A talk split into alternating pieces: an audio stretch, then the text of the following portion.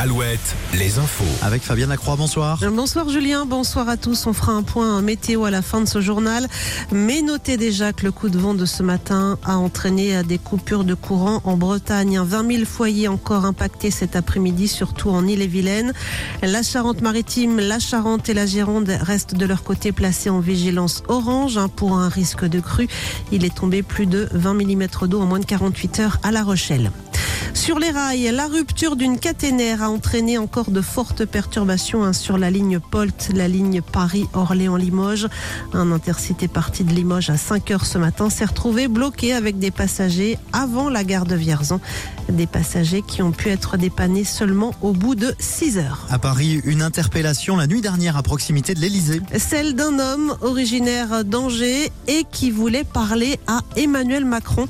Les détails avec Joséphine Point. L'individu porteur d'un bracelet électronique n'avait pas le droit de quitter Angers. C'est pourtant bien dans le secteur du palais présidentiel à Paris qu'il a été interpellé la nuit dernière à bord de sa voiture.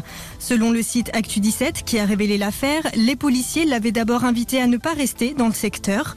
L'homme leur a alors confié qu'il avait des révélations à faire au chef de l'État, qu'il était porteur d'un bracelet électronique et qu'il transportait un bidon d'essence et une bouteille de gaz vide dans son véhicule.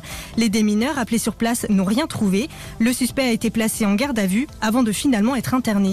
En Ille-et-Vilaine, les suites de l'agression mortelle d'un homme le week-end dernier dans la commune de Saint-Urial. La victime a été frappée avec une batte de baseball. Elle est décédée.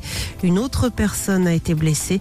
Les deux agresseurs présumés, eux, ont été interpellés. Les causes et les circonstances de cette agression ne restent floues pour le moment. Le conflit en Ukraine est entré ce week-end dans sa deuxième année d'existence. Hein. Pour l'occasion, Emmanuel Macron réunit en ce moment à l'Elysée une vingtaine de chefs d'État et de gouvernement. Euh, le président français qui a affirmé tout à l'heure qu'un sursaut des alliés de l'Ukraine était nécessaire. Euh, le président ukrainien Volodymyr Zelensky lui a souligné que sur le million d'obus d'artillerie promis par l'Union européenne, seuls 30% avaient été livrés à Kiev l'an dernier. Au chapitre économique, le tribunal de commerce de Paris valide finalement le plan de sauvetage du groupe Casino. Et les magasins qui seront vendus le seront en trois phases, fin avril, fin mai et début juillet. Pour les automobilistes, Renault a dévoilé ce matin la nouvelle R5 électrique. Une voiture assemblée dans le nord de la France, à Douai. Les premières commandes seront possibles à partir du mois de mai, comptez à 25 000 euros le premier prix. Les sports avec du foot ce soir. Angers qui reste sur deux défaites consécutives en championnat doit tenter de renouer avec la victoire. Le SCO deuxième de la Ligue 2 se déplace à Caen en clôture de la 26e journée. Et puis en basket, les Bleus en Bosnie-Herzégovine ce soir pour le deuxième match de qualification à l'Euro 2025.